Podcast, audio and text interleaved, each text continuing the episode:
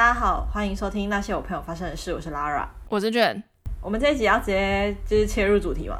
好，可以啊，时时间进来，就是其实我还蛮想聊这个的。对哦，真的吗？就是我很我很愿意聊这种东西呀、啊。那我先就是打个预防针，就是本集的言论都是纯属参考的，没有一点学术的价值，纯粹就是我们两个人聊爽的这样。嗯，你就当做自己两个臭直女在聊天这样子。这一集我觉得女生可能会比较想听啦，因为我们这一集想要聊那个 MBTI。因为前阵子韩国就是有点像是你约会还是什么相亲的，就是一个聊天的开场白，就是问人家的 MBTI 是什么。可是，在台湾，我觉得这件事情没有到很红起来的感觉。然后，但是因为我是一个很着迷于韩国的任何综艺节目或者是任何节目的人，所以。我就一直被备受那个影响，就想说到底 MBTI 到底是什么？而且我今天在查的时候，我甚至还有看到韩，我不知道是不是因为很红，所以才有这个节目，或者是因为这个节目才。让这整件事变很红，就是韩国做了一个节目，是把 MBTI 里面的十六型人格各找一个人，然后让他们聚在一起，他们对不同事情会有什么反应？这样子。我知道这个 MBTI 测验最近在韩国很流行，而且还有一路就是延烧到台湾。但是我必须说，这个东西我约莫在至少有五年前我就已经测过了，而且我当时有让你测，我很意外你失忆了。呃，我我失忆也不是不用多意外吧，我 因为我本人没有那么的相信这种什么。我先不论星座血型，就是血型这件事情就是四类，也没什么好说的。星座那个我是不相信，只是因为就是我是偶然在某个网站上面看到的，然后因为它是人格测验，我自己是很相信人格测验的人。嗯，这就像你从小到大的辅导室辅导老师会让你测什么赖氏人格测验，那个道理是一样的。嗯，它会随着时间改变，可是它会对于当下呃了解你自身的情况是有点帮助的。只能说它是辅助，它不是占卜。所以我对于最近韩国。流行这个东西的时候，我超意外的，因为我就想说，好几年前看到他的时候，他就已经写很多企业，其实在面试的时候会先让人做这个测验。哦，可是他不一定会告诉你你是哪一型，是不是？对，他不会告诉你是哪一型，可是他会让你做这个测验。我那时候测的时候，我就觉得，哦天哪，这东西就是我觉得它是我从小测过人格测验，我觉得最接近，真的是最贴近我本人的。我先讲为什么我比起星座比较相信 MBTI 的原因，就是因为星座这件事情根本不能跟这个，他们完全不在同一个基准线。因为星座是分成十二星座嘛，可是 MBTI 是十六型，其实也没有差几个。我觉得对我而言，因为我的生日刚好介在两个星座的正中间，有时候是前面的星座，有时候是后面的星座，所以我一向都不是很相信星座这件事情。因为我可能小时候我就觉得，哎、欸，我是某一个星座，可是越长越大又觉得还好。可是我每张这样说的时候，大家就会觉得说，哦，没有啊，你越过三十岁的时候哪里上升，要不然就哪里下降之类的，会各偏向哪个方向。但是我就觉得，就是平常的琐事已经够多，没有办法再记我什么太阳上升或是月亮月亮上升是什么星座。而且你如果去看什么星座解析或什么之类的，不会写到那么细。所以我一向就是没有很 care。哦，我没有，我不相信星座，纯粹是因为它完全没有任何的问题。它好像就是你一出生。就注定了是那样。可是人格测验是他会问你问题哦，他会问你，你在这个当下你的感受、你的选择是什么？所以我觉得那个会随着你年纪不同，每一次测出来都会不一样。然后我那时候就开始丢给我身边的人，真的没有一个人测出来会觉得不贴近他哦。可是就是大家测出来又知道说他不是那种什么星座、血型这种东西，就是他就是我们小时候的那种性向测验的感觉。好，anyway，总之我那时候我记得我那时候我有给你测，我记得那天你在开车。然后我是在副驾念题目给你，你做选择这样。然后我也有给我几个朋友测。后来我有一个朋友，他就说他哥哥好像去就某个企业，嗯，然后进去的时候，对方就有让他测这个测验，嗯，所以就是他是有被企业采用。我今天又再重测了一次，因为我想说，哎，既然要聊。的话，就是那就再测一下。我也好几年没测了。我先科普一下 MBTI，因为我觉得在台湾没有那么多人知道。反正 MBTI 就称为十六型的人格测验，然后是是一个美国的作家跟他女儿，他们两个对心理学非常的喜欢，用心理学家荣格的书为基础深入研究，加就是提出来的。MBTI 呢，主要是四个面向，然后二分法，就是外向、内向、实际跟直觉。思考跟情感，最后一个是判断跟感知，每一项都代表一个英文数字，像是外向就代表一内向就代表 I。所以你不会一跟 I 同时，就是你的外向跟内向就是只会有一个这样子，然后由这四大项去组成你的 MBTI 的特质。所有的分类来说，总共会有十六种。你以前测的时候是什么？我以前第一次测的是 ISFJ，是守卫者。哦哦哦哦哦。然后我那时候就是我非常的怎么讲，有打中我是因为它里面有讲到一句话，它那时候里面就有讲到说，这个人格是属于内向型的。可是你说他内向，他身边的人会不相信。哦，内向的外向者嘛的那种，他是内向的，可是他外在的样子并不是我们印象中的那种很沉默寡言的，表现出外向的内向者。对，就是，而且因为他那时候有讲到一点，他就写到说，天生喜欢社交是内向者身上少见的特点，可是守卫者他们，他们很擅长用出色的记忆力记住人们跟他们生活的细节，他们擅长送礼物，难怪你会觉得很 很准，记忆力都会记在一些跟人有关的事情上，就是。很善于在团体当中当那个连接，它里面有讲到说，只要我能做到，我就会保护你，就是他生活的信念，追求安全跟稳定，然后愿意接受改变，然后还有讲到说，这一类人格的人，就是常常一丝不苟到完美主义的程度，可是他们有拖延的习惯，但是他们总可以努力的按时完成工作。也太婉转了吧！因为我已经忘记我之前测的是什么，也是促成为什么我们这集要聊，就是因为我最近才去再做了一次，结果我测出来我的那个人格的选项竟然占了全部人口的百分之一而已。我是 INFJ，是一个非常罕见的人格特质，只占全球人口不到百分之一。我在去年的时候我测出来是这个，哦是哦，可是我觉得你很不像这个哎，我那时候帮你测出来你是总经理。他讲到说他们是传统和秩序的代表，利用他们对正确、错误和社会标准的理解来团结家庭和社区。他们诚实、爱奉献、有尊严。他们明确建议和指导，被人看重，也愿意披荆斩棘，带领大家努力前行。他们会为了团结大家而骄傲，常常担任起社区组织者的角色，努力组织大家庆祝当地重要的节日。我我觉得我唯一能够确定的就是，我觉得我现在已经不是 E 了，我不是外向者。那时候测出来的时候，我就觉得哦，真的跟你很像，就是。你有一个很明确的你的条理跟规范，其实就像现在也会有一点啊，就像 Betty 的这件事情，其实你还是会有一点点那个样，就是你有你的原则，然后当你看到这过不去，其实可能有些人就会觉得就是哦眼不见为净，可是你就会忍不住念，你会 忍不住讲他，就是你没有在那个规范里，你到底有没有想清楚这样？我我我觉得 INFJ 的人格特点里面，其中有一个我。我现在的自己，我觉得比较认同是人格比较内敛，然后不善交际，偏好独处这件事情。作家、艺术家，或者是比较自由主义。其实我觉得仔细看他的说明，确实是跟现在的你蛮像的啦。你是没有到说什么什么捐钱给国际组织之类，是没有那么夸张。我觉得我自己觉得你有比以前更乐于助人了。哎、欸，你这样讲，这 这句话不是在批评以前？对啊，你这就是有觉得。不是不是，我不是在批评以前你，我的意思是说，就是好像真的从澳洲回来之后，这一两年，最近真的就近期近年来，我真的有觉得你越来越柔软。我可能被伤没有伤的很深吧，这是真的。就是有些时候我都会想说，哈，就是你会柔软到我会想说，哎、欸，你以前不会这样，你以前这时候可能就会对我发飙了，或者是你会在深夜半夜三点就传一大串讯息，要跟我吵架了。可能我现在半夜三点也醒醒不了。哎、欸，不过我看到一篇，我觉得写的蛮像现在的我的。他第一个标题是“看似合群，却很需要独处空间”。即便他们善解人意，往往为自己带来不错的人缘，我是觉得还好了。但他们的内心深知，唯有切断与外界联系的时候，才能够真正的得到放松跟休息。好，第二个的话是个性纤细而复杂，敏感易受伤。他说：“敏感这件事对于 INFJ 来说就像双面刃，因为敏感无需他人开口，他们便能察觉别人的需求或感受。我觉得以前完全不是哇，那那我觉得我已经过了那个很敏感的期间诶。我有一段时间，他说成年之后的 INFJ 在意识到自己的敏感性格后，大多能发展出自己与社会的应对之道。好，第三个大标题是习惯利用直觉体察身边的人事物，这这不就是我吗？”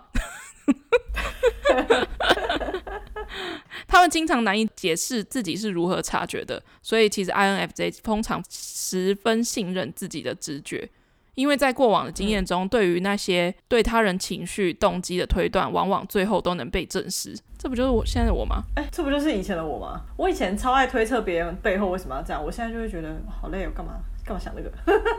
我可是我的在我的点跟你不要不一样。我觉得他那一句就是在讲我啊，就是 对他人的情绪动机推断，往往最后都能被证实。我一切都懒得讲。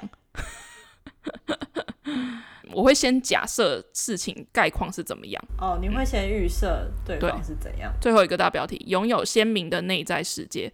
之前提到的内向、敏感、直觉等特质，在这里汇聚成了 INFJ 的另一项特色，就是拥有鲜明的内在世界。对他们来说，生活无处不是灵感。他人眼中的现实社会，经过 INFJ 的大脑后，从他们的视角看出去，往往会汲取出复杂而多样的感悟，着迷于追究生活一切的意义。对他们来说，就是自己生活在一个充满意义与可能性的世界。这些特性让 INFJ 拥有创造力以及对艺术的敏感性。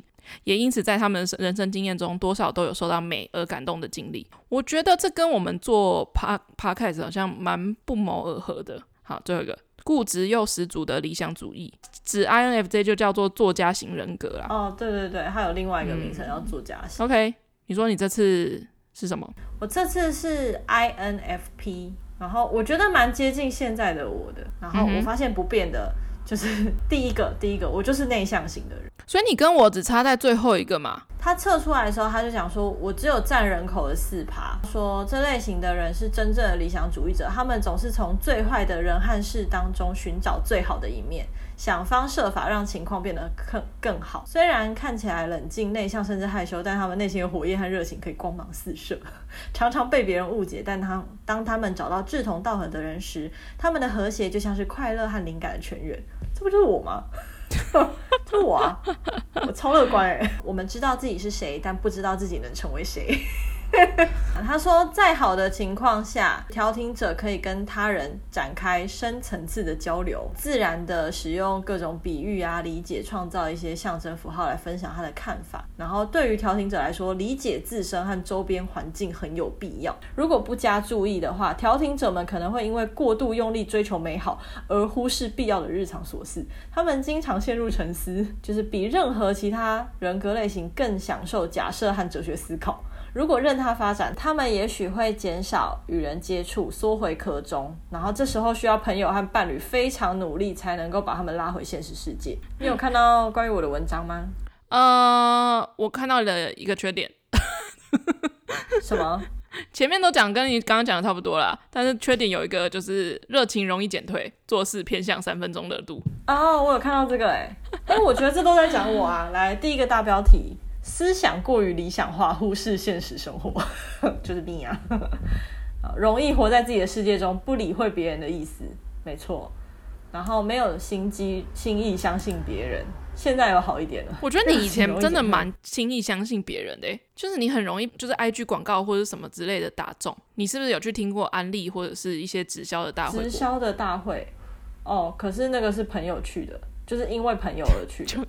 就是啊，可是那是真的是我人生挚友啊，就是他刚好就是去做这件事情，就像就像你突然去我才会去，不是什么大学同学叫我去我就去啊，就这个人真的是人生挚友，然后他只是叫我去听。可能帮他冲个业绩，当个人头之类的，就哦好，那就去。我人就是这么好。OK，就是我觉得相信广告这个东西太浅了。我以为你是讲可能跟刚认识不久的人很有话聊，我就会很轻易的敞开心扉这件事情。哦，你是吧？我以前是，但我觉得我现在不太是了。我觉得我在这件事情上，就是你认识我很久，你就知道我就是很有话聊，然后我把你当。朋友基本上没什么好隐瞒的啊。对对对对，我我这个人就是很玩真心话，转到我没有人要问我问题的那种人，就就大家对我有什么好奇心，转转转那个酒瓶转到我没有人要问我问题，因为他们要问的问题，平常他问我也会回答。对啊，就是基本上对我来说，只要是认识称得上朋友，我好像没有朋友跟好朋友的界限。我觉得就是我们就是都是朋友，朋友就是好朋友，只是。朋友跟挚友之间是不一样，可是你的朋友跟挚友之间的那个分别，你跟他相处的时间有关系吗？还是就是呃，我我以前有想过这个问题，然后我觉得跟时间有关，但是最近我有觉得跟时间无关，而是跟亲近度。哦，可是怎么样？就是亲近度是指，比方说这一段时间，我觉得我个人是因为环境而交朋友，就是这个环境因为某些因素而断掉了，我觉得我就比较不会跟这个人有继续接触。比方说住在一起，或者是同学同班。这一种，如果没有一个外在的条件去限制住我们需要常常见面的话，我觉得我就比较不是会。可能主动去约人家，或者是比较被动型的啊。如果人家不约我的话，我我一方面我是我就觉得好像会麻烦到别人，所以我我觉得我交朋友的状态都，比方说这段时间跟谁特别好，然后那段时间跟谁特别好，这样子。就是如果那个环境因素断掉的话，我就比较没有跟谁好。哦，就像一般学生时期朋友那样的状况啊。就毕业以后没联络就就没了，但以前很好过。对对对，可是你应该不算是这种状态吧？哦嗯？呃，我会有这样子的状态啊，就是当然一般的同学、学生时代的好朋友，大部分的人都是这种状态吧。就是你不再有一个环境把你们框住，然后你们中间也没有什么连结或者是重叠的生活圈，所以这样子淡开来很正常。我觉得我的挚友里面是有算是一个精华区诶。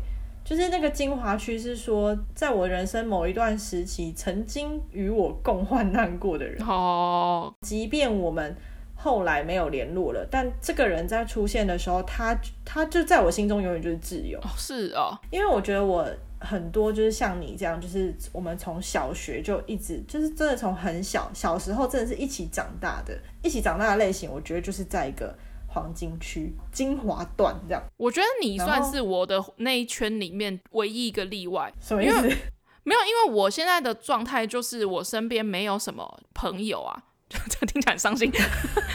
可是，可是是因为，可是是因为我的环境改变了，就是我现在的工作，呃，算是工作嘛，我也不算是跟我工作的同事。就是相处的很久，我觉得一方面我跟同事没有变成朋友，我觉得也是我自己的选择，因为我不觉得跟同事要成为朋友，我觉得是跟以往的经验有关系啦，所以我觉得我没有想要把同事发展成朋友，就有刻意的排斥这件事情，加上我觉得我现在的同事也不适合当成我的朋友，也不太算是我的生活圈，但是如果以这个。模式来说的话，那我现在周边应该就是没有朋友的状态。但是我现在周边除了你之外，我也真的也是没有什么朋友。赶快各位听众，快来当 Jane 的朋友。哎、欸，会不会这集出来之后，很多人在下面留言？也也不是这样说，我我我是 INFJ 哈，我我很。在乎我自己独处的时光，我我没有感到孤单的。大家，可是我觉得就是 呃，如果说我是你前面那个情况，就是说，比如说高中很好的朋友，曾经真的很好过，或者是共度同一段期间，只要我们没有什么撕破脸还是干嘛，我们只是因为时间跟环境改变，渐行渐远，这些人在我心里就是还会是挚友圈哎、欸、啊，真的假的？我觉得我是这样哎、欸。只要对方让我感觉到他还是就是跟当年没有到差太多，外在的形象跟我们之间的语言还是可以相通的，我可以感觉到我们其实只是久没联络，然后生活圈没有重叠，可是我们可能关注的话题或是我们可以聊的东西，那只是需要一个契机重新联络上。只要联络上了，或者是约出来吃饭，这个人在我心里其实他就是好友哎，他就是在自由圈里面。可是你会主动去开启这个连接吗？嗯，我之前会，现在没有这样做，是因为我没有时间。今年。有点懒得社交了，oh. 我觉得就是大家线上聊一聊，就是真的。我跟我同事聊过这件事情，就是比如说，好，你要跟你呃高中的某个好朋友好久没见了，然后出来聊聊，喝杯咖啡。可是你在前一天晚上，你就突然想说，干嘛要跟他约？不是不想见到这个人，是突然不想出门。就是如果突然取消会很开心，就是会觉得啊、哦，取消了，好，就在家休息，但也不会开心哎。哦，oh, 真的吗？我觉得我人生应该是只有这样，就是只有朋友往挚友的方向跑。不太会有挚友被我踢出去，我可以理解，但是我觉得我的脑中想法跟你的就不太一样。我的意思是说，我的外围的朋友，就是他要么在原地，要么就是就是有契机让他往内靠，可是不太会有我认定是挚友、精华友人的被我踢出去，很少了，还是有，就是可能因为一些你知道 一些原因。嗯、呃，我我觉得我。出去的比较多，在我脑中里，如果也是那个同心圆的话，就是最中心的那个十分那里会非常非常的小。现在只有我坐在那，嗯、呃，现在可能对有几个坐在那条线上的哈，就就就是十分跟九十分的那个那条线上，就是他们准备要出去了。但是我先说，就是如果有在听的朋友，我知道有几个朋友有在听，没错，可是。我的意思不是说，哎、欸，他们已经被我从挚友圈剔除了。生活中没有紧密的连接跟话题啦，就是没有紧密连接啦。我对于要开启以前过往的连接的时候，我不是一个很主动的人。怕我，我最最最大的原因是怕麻烦到别人，或者是不知道如何正确的开启那个连接，这样子。还有就是害怕对方的改变。呃，对对对，就是跟我之前提到的这样子。所以不管是哪一个时期，曾经是。挚友的人，他们可能在那一段时期，对现在的我来说，那都是以前的事情。加上我本人的记忆状况也不是特别好，所以他们一向都处于就是同心圆外面百分之九十以外的区域，就是都是朋友。有几个可能交恶的，就是会踢出那个圈子外，避不不见面的那种程度。对啊，就是交恶的会直直接直接踢。而且我之前有讲过，我性格的算不算是缺陷的部分，就是我会想要把，就有些人我是真的讨厌，然后把他踢出了那个圈外，我会。想要把连跟他一起认识的那一群人，也就是踢出去。所以你的同心圆的地图。就是一个人会绑着另外一些人诶，他们是一个套组，是踢一个就要踢掉一个群，就是他们没有没有错，就是会踢掉一坨人。你的人是有颜色的，他们都是红色的，所以踢掉他，整群都要踢。就是我就是那种会跟男朋友分手，会跟他有关的人都避不见面的那种。我觉得我是这种类型，就是我自己过不去，所以我一定要舍弃一些东西来让我自己忘掉痛苦的回忆。而且我觉得虽然我记忆力。不好，可是记仇非常会，哦、所以我所以我常常想要忘记一些很痛苦的事情的时候，我会忘不掉。可是明明那些就是该记住的东西又记不起来，比如你的车牌号码。哎、欸，我的车牌号码我真的是每次，我现在大概有十次里面，大概会有三次，每次要按那个 停车费的时候，我都要走去我的车，我想不起来。对对，而且即使即使我可能有打在那个讯息里面哦，而且我跟你讲，这一定是遗传，因为我爸也记不起来。少来了。而且奇怪的是，我们都记得车停哪里，可是我们都记不起来车牌号码。但我觉得我有一点跟你不一样，可能从以前就一直都不一样，就是关于主动建立起那个连接这件事情。嗯，我觉得我以前非常是主动的那个人，我跟你也是我主动啊。对对对对，我刚刚就想讲这件事情。对啊，我超我超级是，我超级是那个主动重新建立连接的人。哇，好好大爱哦！就是我觉得那个东西是质量守恒定律，就是我觉得那个友谊的质量它就是守恒在那里，它不会因为时间或是环境，因为没有任何事情让我们交恶，所以那个友谊的价值都是质量守恒。不会，那个质量不会因为时间的那个慢慢消淡吗？就跟男女之间的情爱一样啊？为什么卡痰？不会啊，我觉得它就是质，我觉得情感对我来说好像都它都是质量守恒。哦，oh. 对，就是没有发生什么事件让它不稳的话，我觉得它就是一直在那里。你觉得朋友朋友这个关系就是质量守恒的定律？对，只是我没有去打开它，只是我没有去触碰它。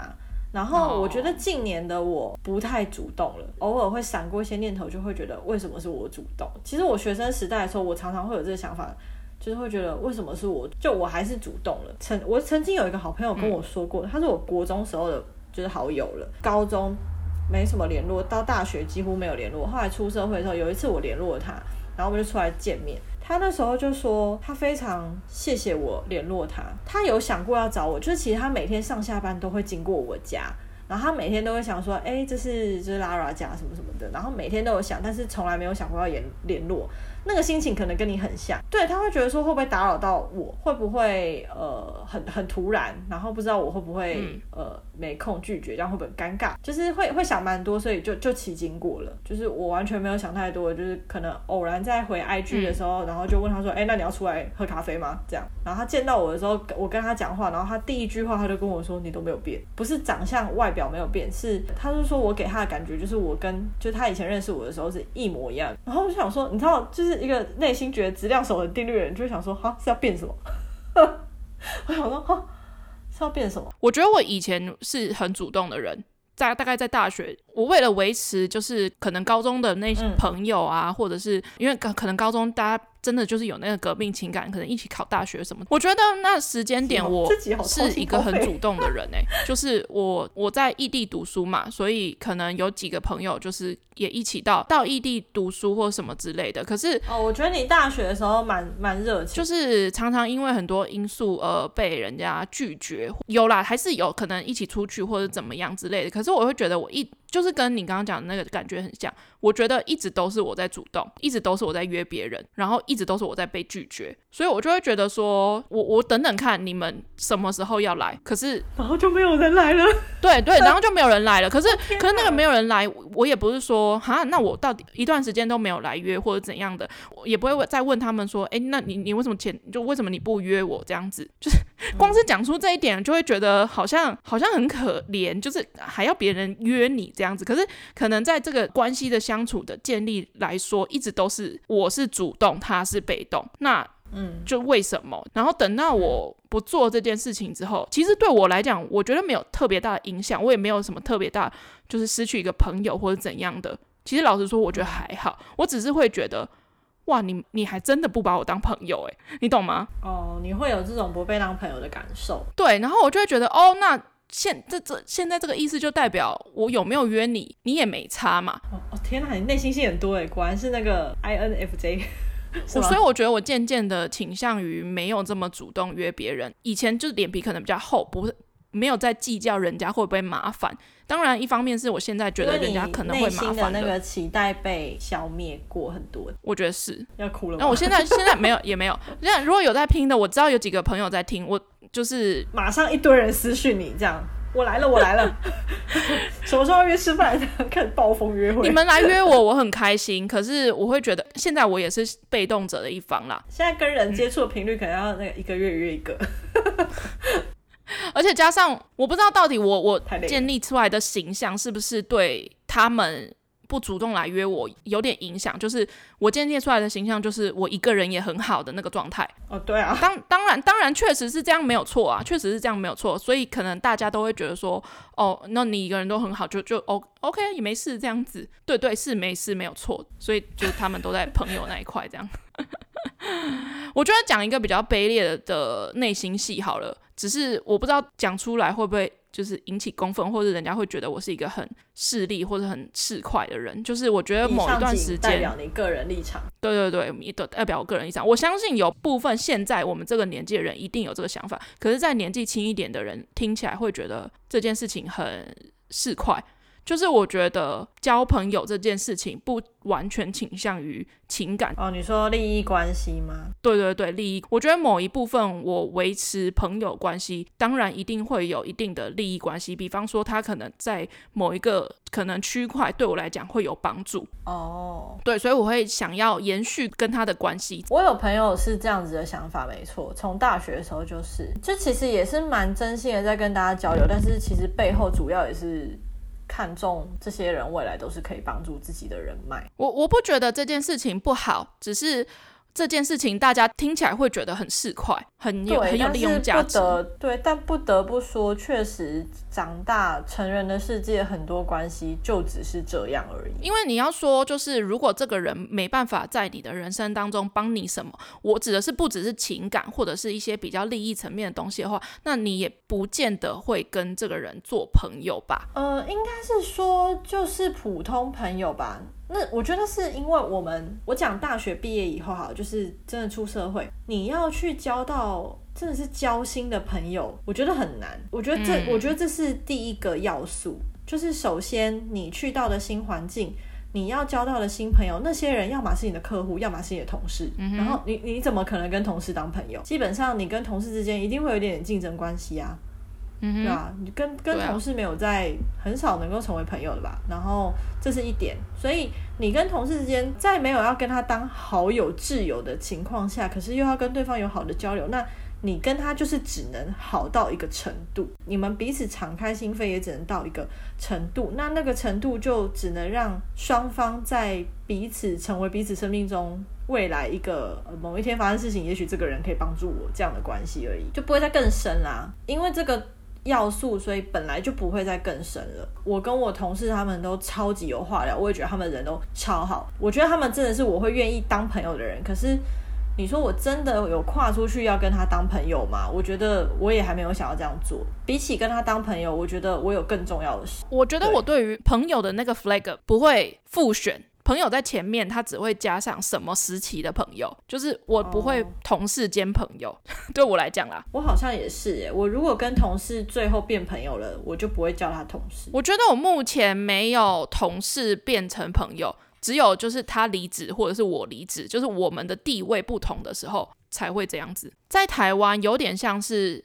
会从同事之后发展，可能会看你不同个人啊，就是会变成朋友，就是可能你们更能聊得开啊，或者私底下约出去啊之类的这种。可是我觉得我在澳洲的不认识，可是是进去这家公司，我们是从朋友一起上班。我觉得在那个环境下是工作没有任何的，对你来讲没有任何的意义，那就是一份给薪水，就大家的目标都很一致，知道我们没有要在这里可能往上升或者是怎么样，所以。就是没有那种利益关系的存在，我觉得完全纯就朋友这件事情的时候，就很每一个细节点都看得非放很大。不过我觉得现在的我，以前我会去想这些关系，或者是呃挚友跟好友之间的那个线是怎么来的，等等等之类的。可是。我觉得最近的我就只是觉得，就是都是好友，已经不会去想谁特别重要或谁不重要。我觉得我就是当下跟我现在生活的情况，跟我最亲近的是谁，跟谁是我相处起来舒服的人，相处的时候不用去刻意想话题，不讲话也不尴尬的那种，我就会想联络他。那这些人就是我近期同心圆里面的人，就这样，不代表其他的好友联络我，就是基本上我就是来者不拒。基本上不跟我交恶，就是谁来我都好，这样 谁来我都非常 nice 的回应。我就是 INFP 上面讲到的平易近人、重视情感交流的那种类型。你是蛮平易近人的啊！我前几天很认真在想，我现在生活中固定有在联络的朋友，好像不到五个哎、欸。那也还好吧。我是说密集联络，就是一个月内会密集联络的人。我们如果没有做节目的话，应该也不会这么密集吧？我觉得是哎、欸。可是，可是，可是，我觉得，就算我们不这么密集，但我们至少也三个月吧。三个月可能就是会聊一次电话，然后很长的那种，有可能。或是突然哪一天，就是说我现在要跟你抱怨一件事情，然后你可能跟我讲北体创业，你就会打了个五大串，就超长的那种讯息。我现在没有空打那么长的讯息，我现在事情要做很多。可是我觉得我有一个以前有一个习性，就是我觉得我自己内心有一条线。就是当我准备要把这个人踢出那个朋友圈的时候，我就会一个明确的表示，就是对 you out。我而且而且就是没有要转还的余地，因为我觉得我内心可能已经给这个人很多机会了，可是他并没有要理睬，或者是并没有要接受，反而就是用更糟的态度来面对我的话，我就会告诉他，就这件事情就到这边，我不会再讲了。我也不会再就是继续联络或什么之类的，可能温顺一点的话，就是会接受这个这个选项。那、啊、如果是稍微比较暴烈性格的话，就有点反噬的那种感觉，留一些负负面的话啊，或者是之类的。我可能传个讯息或者打电话，最后一通我就是这个之后，我就再也不会有任何回复了。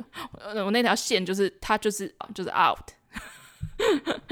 就是一种破釜沉舟的感觉。差不多，我内心那条线非常明显。我可能会消失在对方的生活圈很久很久。我觉得我的朋友都知道，只要他们找我，就一定会找到我。只要他找我，我就是一定会回应的人。真的，我曾经有好友就是在大学的时候，他就说，其实他那时候不知道遇到什么事情，然后后来我们就在聊天，他就说，如果他在路上。遇到可能抢劫还是什么，就是反正突然需要一个很紧急的帮助，他第一个会打电话的就是我。为何？为什么要打给我？他第一个打的也不是爸妈，是我。然后我就说为什么？他就说因为你一定会接电话。我也会打给你啊，我不能打给你，因为我根本就是存错你的电话。对，你存的还是十年前的那个号码。现在谁大家都用赖了，谁在用电话？为什么会从人格聊到这么深沉的话题呢？I don't know。总之，我觉得就是不知道年轻一点的小朋友或者年轻一点的听众，就是听这集的感想是什么？我比较好奇。嗯，我是觉得，如果是学生的话，你可以学生时期的时候测一下，然后等到你人生进到下一个阶段的时候再测。我我因为我自己很喜欢这种人格测验，所以我是会去记，然后我觉得那也是一个我经历不同时期之后当下的一个状态。我觉得你是蛮爱玩心理测验的人吧？我爱玩心理测验啊，我也很爱测人格测验。OK，可是我可是我不会去看星座血型。就是为什么会突然想要聊到这件事情？我觉得是因为我昨天看了一一篇农场文的标题，就是呢，我最近在看一个剧，应该是二零二二上半年我目前为止最最喜欢的一个剧，还蛮新的，在 Netflix 上面叫做《我的出走日记》。可是我觉得它翻译的我没有那么喜欢它这个片名，因为它的韩文片名叫做就是《我的解放日记》，就是我觉得解放比较是这个这部戏的宗旨。这个编剧写的戏，你好像困在一个某个地方，可是你根本不知道是困在哪里。但是你就是想要从那个情况、那个环境里面逃脱出来，就是都会有一种阴郁后忧郁的感觉。但是你不知道被什么东西给囚禁。我昨天看到一个标题，就是写说 INFJ 必看的 人生经典韩剧，然后就是 slash 我的出走日记这样子。然后我就觉得，哎，不就是我吗？我我我是真的蛮喜欢这部。我记得阿星以前第一次测的时候，好像也是这个人格。因为我以前是就是你刚刚说的，就是总经理类型的嘛，所以是。几乎是完全不一样的，我三四个英文字里面都没有重复吧，还是有一个重复而已。但最让我觉得改变比较呃明显的就是，我以前我觉得我以前是一个外向型的人格，而且蛮外显的。但是可能经过了社会的一些磨练之后，我觉得我我有内越越来越走向内向的性格。可是我觉得不是我原本不是内向的性格，只是。我想要习惯于，就是可能融入周边的群体，而让自己假装的比较外向，而内向是比较像我自己的原生的性格。觉得我的出走日记，一方面是我觉得他的呃很多台词都写得很好，我也有看这个编剧上一个戏，就是我的大叔 IU 演的，可是我觉得我的大叔有点太沉闷，然后。偏哀伤，嗯，所以我觉得就是如果还没有看我的大叔的话，我建议你要挑一个比较自己心情比较愉悦的时候，或者是就是比较不会被影响的状态，就是去看这样子。但是我的出走日记，它现在还没有播完，只是我觉得它里面是在讲有一家是三个。小孩他们住在就是首尔的外圈，每天往返首尔，他们都在首尔上班，首尔要一个半小时。就是他们常常会抱怨一些事情，比方说他们可能晚上没办法跟同事 social，因为他们家里住很远，或者是没有办法维持感情，就会把它牵扯到是因为住很远，然后要回家之类的。然后常常会在那边想说，就是会不会搬到首尔就事情就比较好。因为我蛮喜欢这种剧，像是比如说《请回答》系列，它不是在讲一个男主角、一个女主角的故事，它是在讲这一家人。我、嗯、是在一个时空下，对，它是在讲一个家庭里面，你不知道这个剧的真正的那一个主角是谁，是这个剧里面的每一个人都好像是主角，而且每一个人都不是坏人，即使他们表现出来的性格好像很顽强，或者是很讨厌，或者怎样的，但其实是有一个。来龙去脉造成这件事情，然后其中拍的，呃，我觉得角度最多的就是里面的金智媛演的那个角色，她就是那一家的最小的妹妹，有一些可能感情戏或什么之类。但是我要讲的是，我觉得那个大姐，就是她是姐姐，然后中间一个男生，然后下面是妹妹这样子。大姐，我觉得她是一个自尊心很强的人，非常非常的渴望爱情，嗯，她想要找一个喜欢她的人交往，而且她年纪已经。略长了，所以他就想说啊，我今年我就随便找一个人，找一个人就喜欢，找一个人就是结婚，然后怎么样的，他就是梦想与成家。可是当他意识到自己其实都是在被动的去审视这些男生的时候，然后真正出现了一个他想要、他喜欢的对象，但其实那个他喜欢的对象。条件是他很不喜欢的，然后他就在他自己的内心的里面的挣扎。我是觉得这一段蛮精彩的，而且演得非常非常好。我觉得是，我觉得大姐那个女生是非常非常会演戏的，就是她演那个鬼怪里面那个三三婶奶奶。哦，我知道，非常非常的会演戏，而且演的非常非常好。我觉得她把那个感情描写的很细腻，就是他很，他是一个很直接的人，可是当他要对一个男生告白。他却说不出来，因为他不想被拒绝。对，我觉得演的很好，然后现在还没有播完，我很推荐大家去看，应该是不会烂尾啦。就是可以沉浸自己的心灵。就是阿信，如果你有在听的话，你应该也会喜欢。如果你跟我一样是 INFJ 的性格的话，不知道他现在测还会不会是 INFJ？可以再测测看啊，是蛮好玩的。那个十六型人格的那个测验放在这篇下面，大家都可以去玩玩看。我的出走日记，就是大家可以去看。那就这样了哦，大家拜拜。拜拜。